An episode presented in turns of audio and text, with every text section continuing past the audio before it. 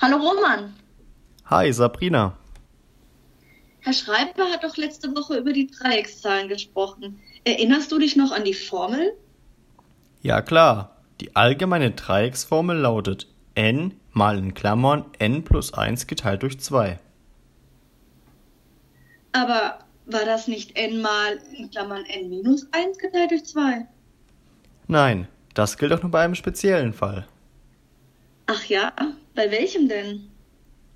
Deine Formel brauchen wir, wenn erst ab dem zweiten Schritt, also bei n gleich 2, eine Dreieckszahl erkennbar ist. Jetzt bin ich irritiert. Kannst du mir das genauer erklären?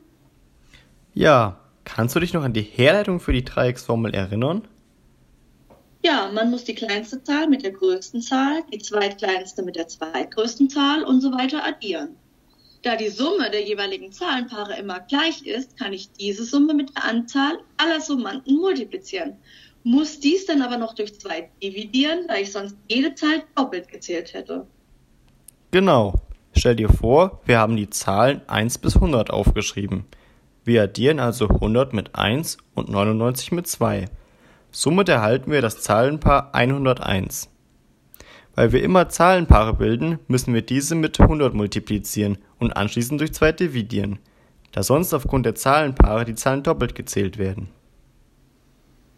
Das ist mir klar, aber wie kommen wir denn jetzt davon zur allgemeinen Formel? Dafür nehmen wir statt 100 eine beliebige Zahl n. Wie wir eben im Beispiel gesehen haben, müssen wir 100 plus 1 rechnen, allgemein also n plus 1.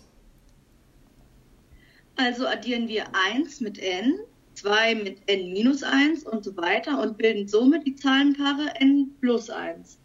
Dadurch lautet die allgemeine Formel dann also n mal in Klammern n plus 1 geteilt durch 2. Ja, genau, das ist richtig. Aber wann gilt denn jetzt n mal in Klammern n minus 1 geteilt durch 2? Stellen wir uns mal ein Muster mit Dreiecken vor, das immer größer wird.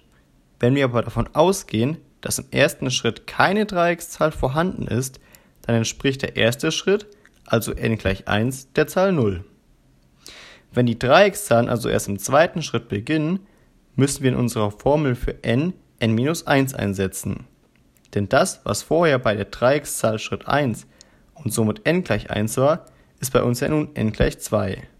Um das aufzuheben, setze ich also n minus 1 für n ein um bei Schritt 2 2 minus 1 zu rechnen und damit für die Dreieckszahl den ersten Schritt zu berechnen, obwohl wir uns im zweiten Schritt befinden.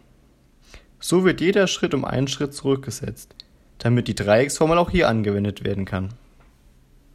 Also verändert sich die Dreiecksformel, weil die Dreieckszahlen erst im zweiten Schritt beginnen. Wir setzen zunächst n minus 1 für n ein und lösen auf.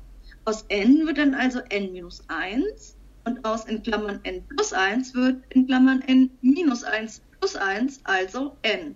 Aufgelöst erhalten wir also die Formel n mal in Klammern n minus 1 geteilt durch 2. Genau, da hast du recht.